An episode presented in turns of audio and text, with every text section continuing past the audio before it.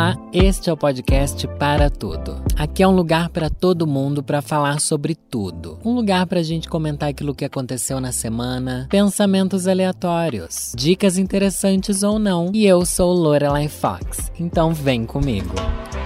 Gente, eu vou direto à notícia, porque aqui não tem enrolação. Talvez tenha, né?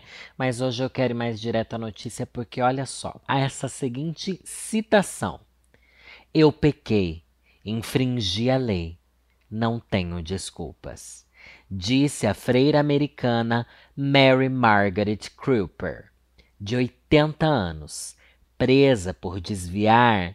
Gente, a freira foi presa por desviar 835 mil dólares da St. James Catholic School, uma escola na periferia de Los Angeles que ela dirigiu durante 10 anos. Gente, a freira era diretora de escola, uma escola muito chique, tá bom? Não sei se é chique, né? Mas poxa, 800, mais de 800, quase um milhão de dólares ela desviou dessa escola. E olha só, a freira usava o dinheiro para bancar despesas pessoais e principalmente apostas em cassinos, nos quais ela, que era viciada em jogos de azar, fazia grandes dívidas e foi condenada a um ano de cadeia. Gente, essa notícia daqui para mim chegou como um bálsamo como um, um templo de satisfação. Freiras também pecam. Freiras também podem cometer atitudes ardilosas e controversas. Isso não é assustador? Não, né? Porque a gente já sabe que não só freira, como padre, né? Faz coisa que a gente meio que desvalida e tal. E eu vou contar para vocês de uma vez que eu conheci um menino que ele fazia seminário. Um tô aqui estralando meu dedo, tá? Desculpa o barulhinho, mas acho que. Ai, gostoso. Conheci um menino que, que era seminarista, ex-seminarista. Parece que ele tinha saído do seminário. Não lembro o nome dele, mas enfim, faz tipo mais de 10 anos isso, né, gente? E ele contava, como todo mundo que é seminarista conta, de várias pegações que ele ficou sabendo dos meninos lá e tal, que tinha muita gay, que pra fugir da coisa de ser hétero, né? Pra fugir da coisa de ser hétero pra sociedade, pensava assim: putz, eu não posso assumir que eu sou gay, então vou virar padre, porque assim eu não preciso falar sobre a minha sexualidade e vou entrar nesse universo. Daí, gente, talvez essa minha fala daqui vá acontecer um monte de close errado ou coisas que eu não sei se eu tô falando direito, tá? Mas eu lembro até que esse menino que eu fiquei na época, ele comentou que um dos fatores para ele querer desistir de ser padre foi ele ter visto isso. Foi ele ter visto que lá dentro muitas pessoas, não todas, né? Não vamos generalizar. Ele achava que seria diferente, que as pessoas levariam mais a sério os votos da, da padridão, né? Como é que é? Os votos do que que chama? Da padridão, eu acho, de ser padre, da padridão. E, e isso desestimulou ele, mas eu fiquei pensando, gente, quem quer levar a sério esses votos? Quem quer levar a sério? Quais são os votos dos padres? Deixa eu ler aqui agora que eu vou jogar aqui no Google. Votos para ser padre. Os mais comuns votos professados são três: pobreza, seguindo Cristo, que sendo rico e todo-poderoso se fez pobre por amor incondicional aos homens.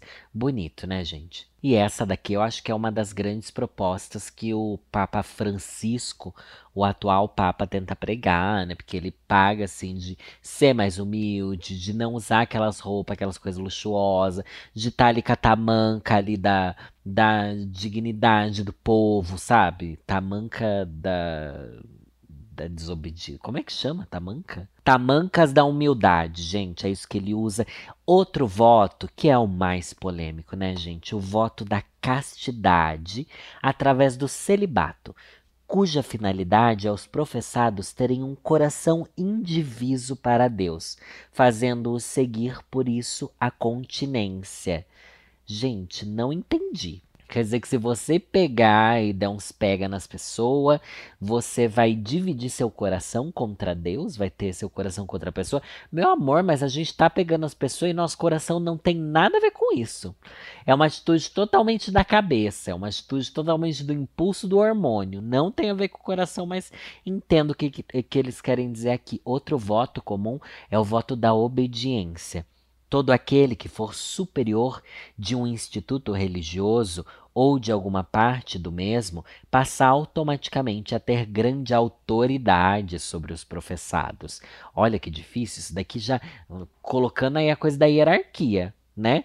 Se você tem um superior aí, você tem que obedecer a ele, você tem que ser aí o serviçal. E se você é o superior, você é super poderosa, tá bom? Mas não é isso que eu quero falar, eu quero falar sobre a castidade. Que foi esse o assunto que mais polemizou esse menino que eu conheci que ele queria ser padre. Eu lembro que ele me falou algo que eu, eu devo ter perguntado. Gente, eu não vou saber, faz tanto tempo, faz tantos anos, que eu não vou saber esclarecer direito, mas nossa conversa foi mais ou menos assim. Eu falei, mas por que que tem esse, esses votos? O menino não me falou essas explicações que estão aqui na Wikipedia, tá bom, gente? Não foi isso que ele disse, assim, ai, ah, para o seu coração ficar perto de Deus e blá blá. Mas ele falou que você conquista uma coisa tão grande sendo padre que você tem que pagar um preço muito alto também.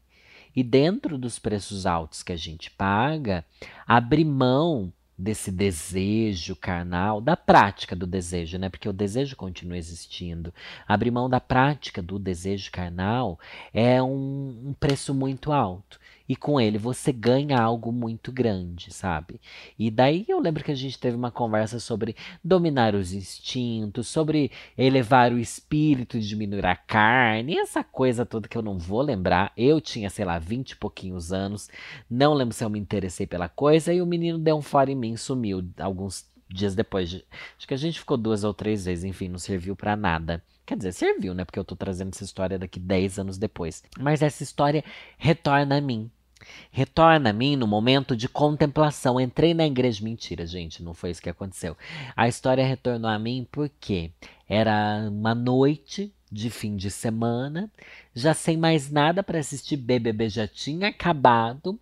Eu tava assim, putz, sem sono, meu boy tava ali do meu lado já querendo dormir, porque ela dorme cedo, essa daí. É uma preguiçosa. Mentira, porque ela acorda bem mais cedo que eu, né? Mas daí eu falei assim, ai.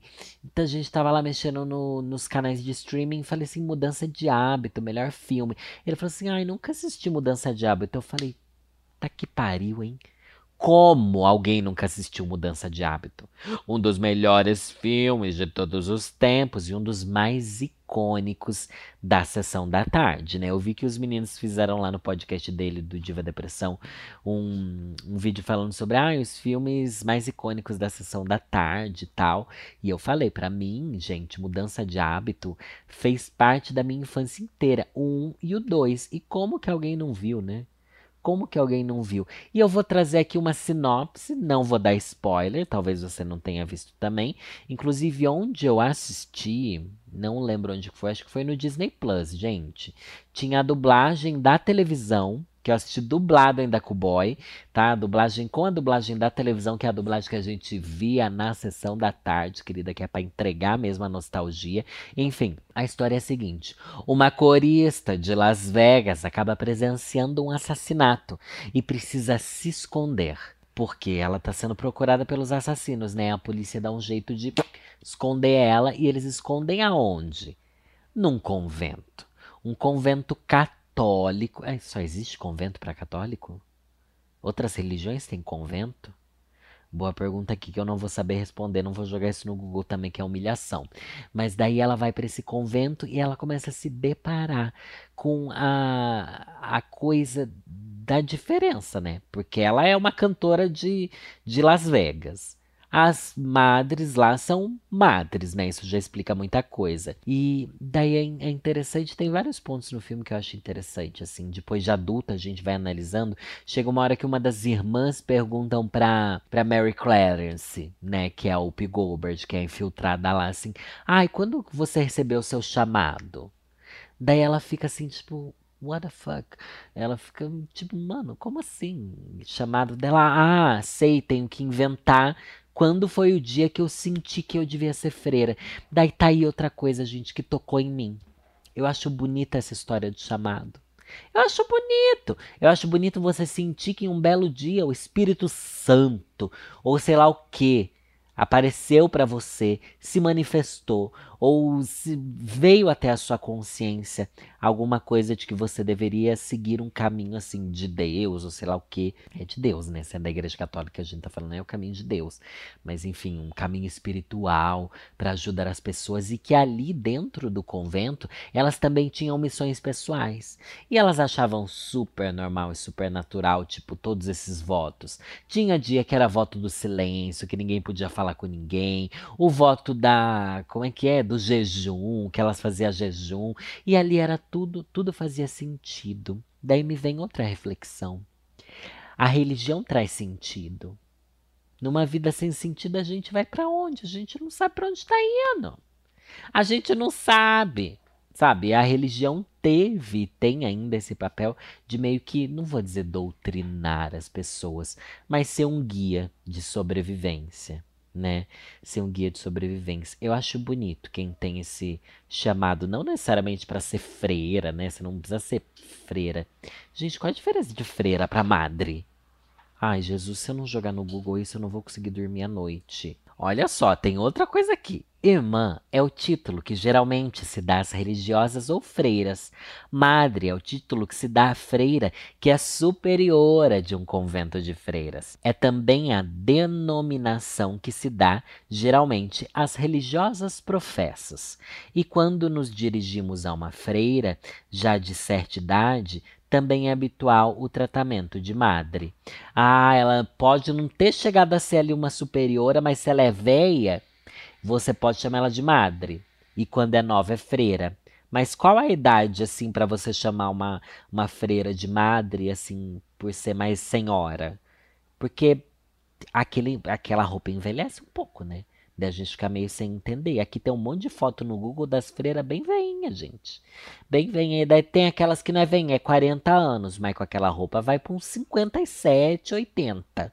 Se duvidar, uns 108, tá bom? Porque tem umas aqui que, assim, pelo amor de Deus. Inclusive, a freira lá, a madre superiora desse convento, é a Maggie Smith. É Maggie Smith? Que é a professora lá do Harry Potter, sabe? A professora McGonagall. E ela já era velha naquele filme, gente.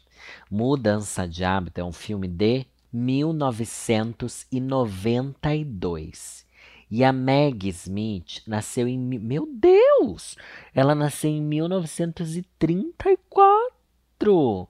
Ela tem 87 anos. Como que ela continua aí fazendo as coisas, gente? E bonita desse jeito. Eu tô chocadíssima. Isso quer dizer que a, em 93 ela tinha 57 anos. Gente, ela já era velha mesmo. Ela já tinha tipo isso, né? Uns 50 e tantos anos. Gente, eu tô chocada. Mas isso não tem a ver com o assunto. Tem a ver com o assunto que eu tava contando, que é do quanto a religião é, traz um rumo pra gente. Daí eu não tô falando que você tem que ir pra religião, não, gente. Muito pelo contrário, porque muitas vezes a religião é o que destrói o país. O Brasil tá do jeito que tá por causa da religião, por causa dos religiosos que tomaram o poder. A gente sabe que a onda do conservadorismo da família tradicional brasileira é uma coisa tão cristã enraizada que tomou um fôlego e uma força. Por quê? Porque as pessoas estão percebendo. E não é culpa do povo. É culpa dos detentores de poder, tá bom? Que perceberam o poder e o quanto a sociedade estava desgarrada no Brasil. Perceberam que a religião tinha esse poder de colocar as pessoas numa linha, de colocar elas para seguirem algum ideal, alguma coisa assim. E esse ideal, hoje em dia, tornaram eles todos veiculados ao rumo político, o que é muito assustador assustador. E tem coisa que dá mais tristeza do que isso. Essas igrejas, não vamos generalizar, né? Mas a gente sabe bem quais são. Esses pro, profetas e, e, como é que chama? Pastor de televisão. Que, mano, você. Você já pegou um dia pra você assistir esses programas de televisão de pastor, gente? Desses pastor de igreja do mal, porque é umas igrejas do mal? É uma igreja do mal, porque eles vêm de terra. Ah, é uma terra santa. Ah, é um pote com, com água de não sei da onde. 300 reais, 500 reais. Gente, que que é isso?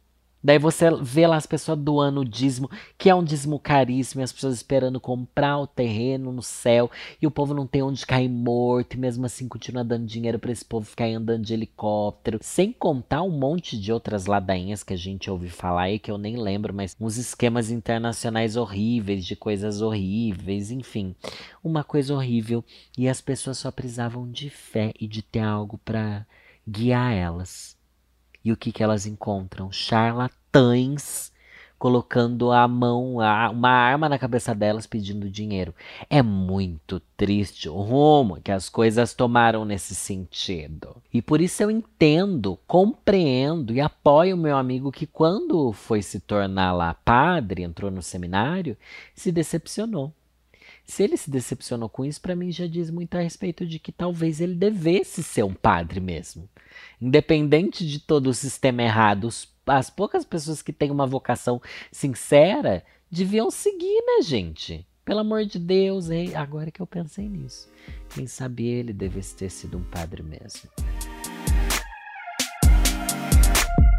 Agora que o assunto é freiras, padres, igrejas e coisas assim, a gente não pode deixar passar o grande evento que as igrejas causam no Brasil, além dessa roubalheira que a gente está falando, mas é tão tradicional, né? Eu, já, eu sei que já está chegando aqui essa época do ano, eu estou sentindo que a gente vai se aproximando da igreja, porque por causa da quermesse, gente. Quermesse é uma coisa tão igreja, é uma coisa tão bairro, é uma coisa que me dá tanta saudade, tanta infância, tanto momento de regozijar. Brasil!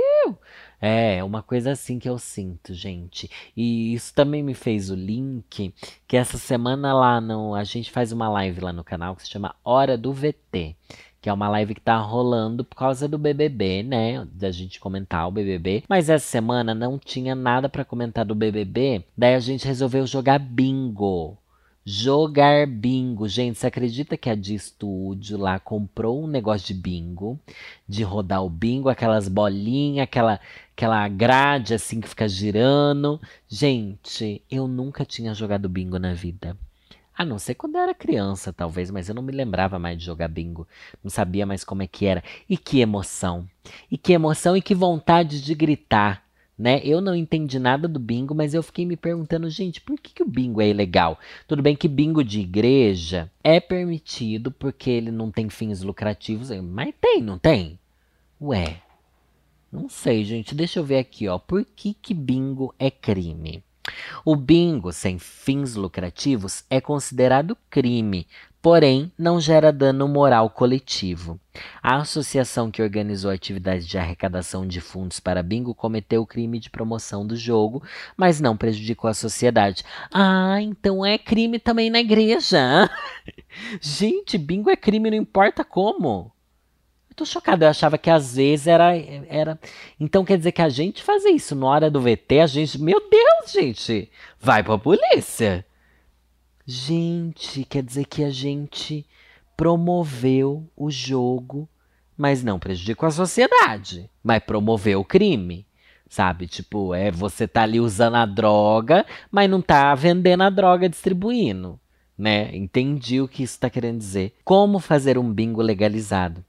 para a legalização do jogo do bicho. Não, não é jogo do bicho, não, que aí já entra um lugar diferente. Já teve um episódio aqui de jogo do bicho, não teve? Espero que tenha tido, porque na minha cabeça teve. Se não teve, deve ter alguma coisa muito estranha comigo. Qual a lei que proíbe o bingo? Gente, o povo quer muito jogar bingo aqui no, no Google. O povo é bingueiro. E o Edu, ele diz que tem uma avó que é super bingueira e ele conhece as gírias do bingo, porque tem gíria do bingo. Tem todo um universo paralelo do bingo. Eu conheço o pai de uma pessoa muito próxima. A mim, não vou falar de quem, porque é um ato ilegal, frequenta bingo.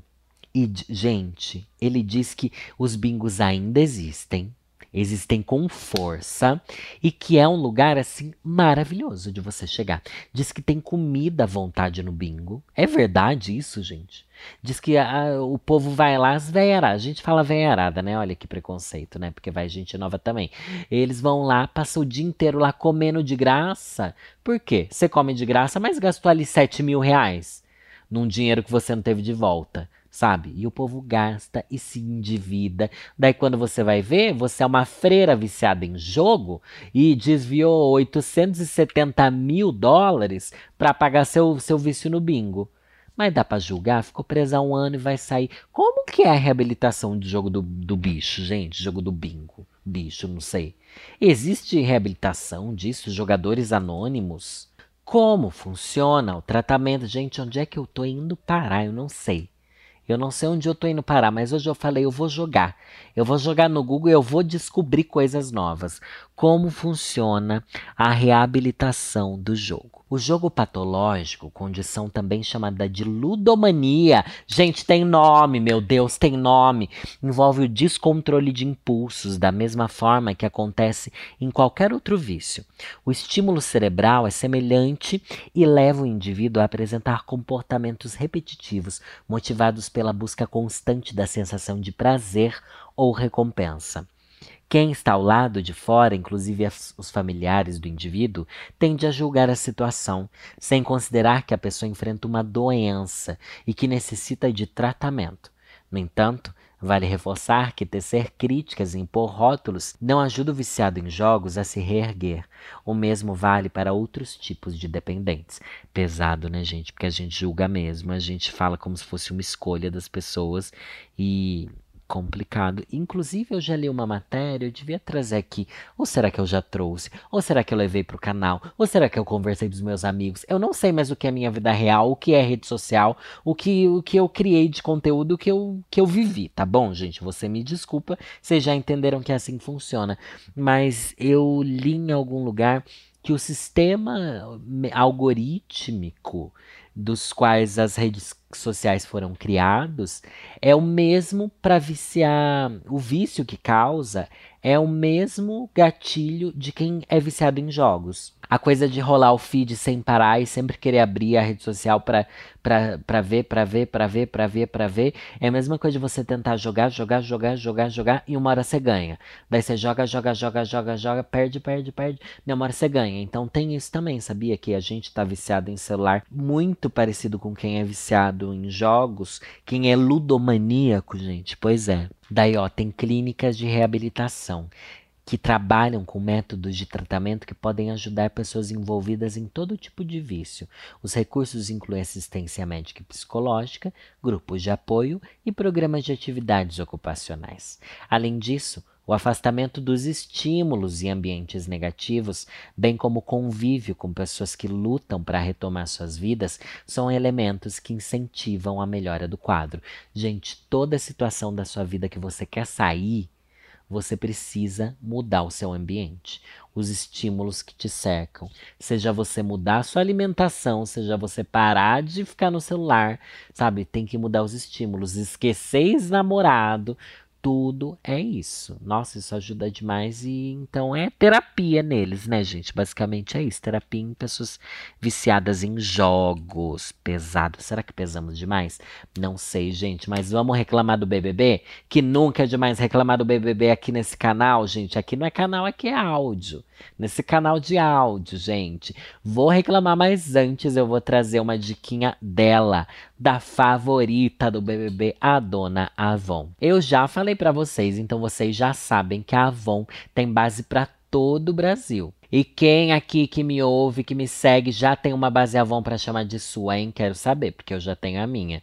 Eu vou dar então umas diquinhas de como achar a base e o tom ideais para você, tudo bem? A Avon tem a base Serum, que além de ter um fator de proteção solar número 30, que é muito bom, garante aquele cuidado com a sua pele, ela possui uma tecnologia Trata Make, que cuida da pele, deixa ela hidratada, radiante e uniforme, e a cobertura é de leve a média. A Avon também tem a base Power Stay, que tem acabamento mate, quer dizer que ela não brilha tanto, ela é mais sequinha e tal, e dura 24 horas. Ela resiste ao calor, ao suor, à água, à bateção de cabelo, a você chorar com o BBB porque foram eliminadas as pessoas que você gostava, né? Resiste a todos esses perrengues da nossa vida. E se você faz esporte, academia ou precisa de uma base para aguentar qualquer performance dramática da sua vida, como é a minha, Power Stay é a base ideal para você. Mas se você é do tipo que é mais prático, que gosta da make mais natural e quer ficar pronta rapidinho, a sua base é a Compacta 3 em 1.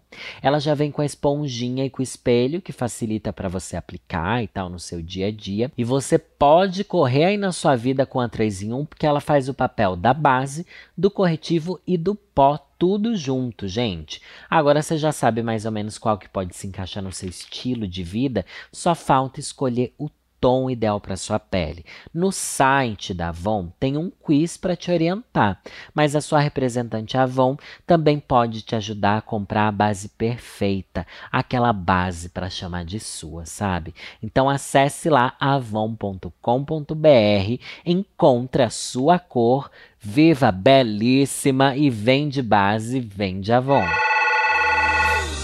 Reclamando do BBB. Qualquer coisa me bota no paredão. E vem reclamar do BBB também, gente, porque olha, essa semana nós tivemos o auge. Se eu falei que a gente estava jogando é, bingo, era porque, gente, não dá mais, né? Não dá mais, a tristeza corroeu nosso coração porque Lina foi eliminada. E ela não foi eliminada de qualquer jeito. A Lina foi eliminada pro Eliezer. Gente, como pode? Como pode o Brasil fazer isso? Na verdade, como puderam os fãs de Arthur Aguiar deixar uma coisa dessas acontecer, né? Porque a culpa é deles. A culpa é deles, eles meio que dominaram as redes sociais e agora tudo que a gente vive de BBB já é pautado na decisão desses adolescentes, porque, gente, pior que é isso mesmo, sabe? É, são pessoas que ficam na internet o dia inteiro votando ou criando grupos de ataque a pessoas que são contra o favorito deles. E eles criam grupos de ataque mesmo, que eles ficam pesquisando a palavra para atacar se você fala bem ou fala mal. Eu não ligo que me ataque no Twitter, gente. Aí, fã de reality show eu não ligo mesmo. Tem, tem influenciador que fica bem mal, né? Mas, tipo, me atacar porque eu falei mal do, do, Arthur, gente, pelo amor de Deus, né? Eu não tô nem aí. Mas daí, como eles têm muito tempo, é uns adolescentes desempregados por causa do Paulo Guedes. Daí já, entendeu? O nível daí, o povo fica lá votando votando errado, votando para provocar as pessoas. E eles falam uma coisa que é: "Ai, vocês os verificados estão estragando o BBB". Como assim? Os verificados estão fazendo o que? Os verificados não estão conseguindo salvar ninguém que os verificados gosta. Do que, que vocês estão falando? Nenhum verificado gosta do Arthur Aguiar, gente. Nada faz sentido. Mas a verdade é que o povo tá numa vibe de falar mal de verificado, que eu penso assim, isso é inveja do selinho, viu? Porque se tem uma coisa que eu tenho orgulho é do meu selinho nessa rede, gente. Eu nunca vou esquecer. E não só não vou esquecer, como sinto até hoje a sensação de, hum, eu tenho um selinho. eu tenho um selinho aqui, gente. Oi, gente. Oi, eu, eu existo, tá bom? Não que as outras pessoas não existam, tá? Mas se a gente é um influenciador, conta muito. E sabia que isso é uma verdade, gente? É, principalmente no Instagram. Quando eu ganhei o selinho no Instagram, meu engajamento mudou bastante. Ganhei muito seguidor só porque eu tinha o selinho. Porque parece que você ganha um certo destaque. E no Twitter você tem. Isso não tem nada a ver com o BBB o que eu tô falando, né? E no Twitter você ganha o selinho, você abre uma nova barra de notificação no seu aplicativo, que é a barra de verificados. Daí você vê só o que os verificados te responderam e falaram com você. Daí é meio que um clube da Luluzinha. Eu não uso muito essa coisa de ver o que os verificados. Daí às vezes eu passo tipo dias, semanas sem entrar na aba de verificados quando eu vejo umas pessoas às vezes famosa, conhecida, falaram de mim ou comigo e eu nem percebi o que é uma vergonha. Vou ler aqui um comentário que o Gabriel Perlini postou que tem que me representa bastante.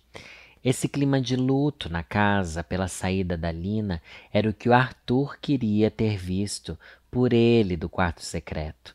O discurso de eliminação emocionante do Tadeu é o que o Arthur quer ver no dia em que for consagrado campeão. Ele não teve o primeiro e não terá o segundo. É, o, a eliminação da Lina foi muito emocionante e parece que todo mundo lá dentro sentiu, principalmente porque deu para sentir a voz embargada de Tadeu Schmletsched, né, que realmente deu para perceber que o Tadeu gostava muito da Lina, né? Ele fez um discurso bonito que não levou informação nenhuma para dentro da casa, senão de que a Lina está sendo muito querida e ovacionada aqui fora.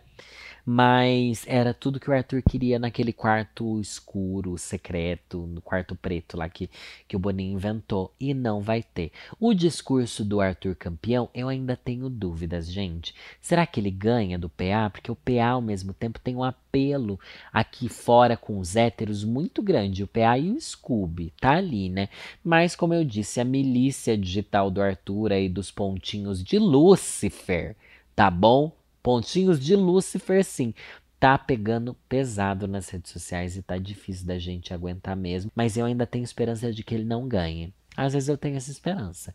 Porque todo mundo enjoou, tá bom? Muita gente enjoou e tal. Eu não deixei de ver o BBB porque realmente entra na minha rotina e tal. Mas muita gente desapegou. Quem não desapegou foi do Arthur. Daí a Lina sai com mais de 70% de voto, ela vai pensar que é rejeição, mas não é.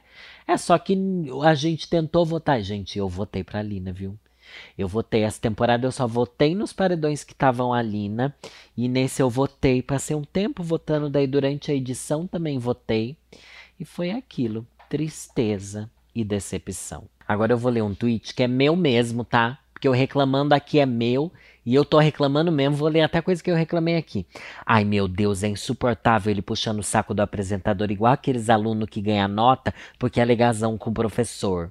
Gente, o Arthur elogiando o Tadeu, pra que esse puxa-saquismo cansativo, pesado, forçado, zero naturalidade, zero realmente eu senti, totalmente pra, pra VT para VTzar no ao vivo. E o Tadeu acho que não suporta o Arthur já, ninguém suporta.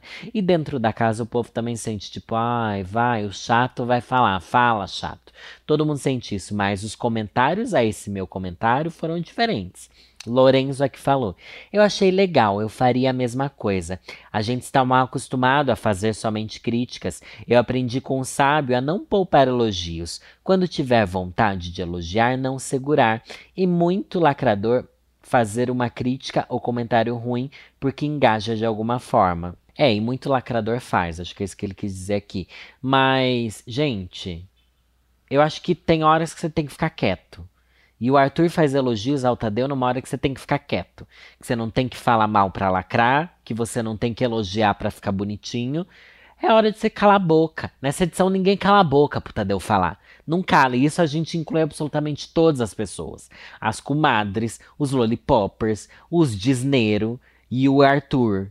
Sabe? Ninguém respeita, tipo, o momento. Daí a Bia aqui também falando, ué, Falam sempre que o Tadeu merece ser exaltado. Eu não falo porque eu acho ele chato, gente. E ele merece mesmo. E quando alguém faz isso vocês não gostam, não entendi. Acho onde eu elogiei o Tadeu, gente, porque se eu elogiei ele foi na primeira semana. Porque hoje em dia eu acho ele muito fraco ali para segurar o programa, viu? Eu acho que ano que vem ele tem que voltar com sangue nos olhos. Tem que voltar diferente, reposicionado, mas do jeito que tá, não. Olha só, eu tô falando que é a milícia que vem, é um monte de gente que começa a seguir a gente só pra defender o Arthur. É um comportamento bizarro. Não, o que eu acho mais bizarro é que, tipo, quer defender o Arthur, quer falar bem, quer. Do Arthur ou de político, ou sei lá, se você era. Foi de qualquer pessoa aí que eu detesto. Fala aí na sua rede, eu não tô indo aí no seu comentário criticar você, mas eles vêm no da gente, né? Vem por quê? Porque eles são abelhas vindo para o mel da verificação. A verificação atrai eles. Por isso que eles dizem que odeiam os verificados. Porque eles não conseguem ficar longe desse jardim florido que somos. que somos nós. Olha essa daqui, ó. Brígida Fabrícia, o arroba dela. Mas o público vota porque ama ele e não porque ele puxa saco do apresentador que ainda não se encontrou totalmente no jogo. Afinal, Arthur tem coerência, sabe argumentar, por isso seu poder de persuadir. Esqueci porque ele puxa o saco do Tadeu, né? Eu não entendi exatamente o que ela quis dizer aqui, né? É, mas enfim, tonta. O Diego Junqueira tá falando: o menino não é bobo, não. Já acha que garantiu sua vaga como apresentador. Será, gente? Seria o maior pesadelo da minha vida ver Arthur apresentando alguma coisa na próxima edição do BBB que a gente assistiu o Arthur fazendo, sei lá, aquele entrevista com o eliminado. Não quero ver Arthur entrevistando ninguém, não quero ver ele atuando. Atuando vou ver mesmo, porque eu já dificilmente assisto alguma coisa. Mas entrevistando ano que vem, ele aparecendo no BBB de novo, ai gente, não, por favor, né? Mas enfim, já reclamei demais, já estourei meu tempo aqui, gente. Quero lembrar vocês de enviarem casos sobrenaturais, pedidos de conselho amoroso ou conselho paranormal para o podcast para tudo gmail.com e também seguir as minhas redes sociais. Eu sou arroba Lorelai Fox para seguir a vovozinha e o Instagram do podcast é arroba podcast para tudo. Um beijo e é nessa que eu vou. Uai.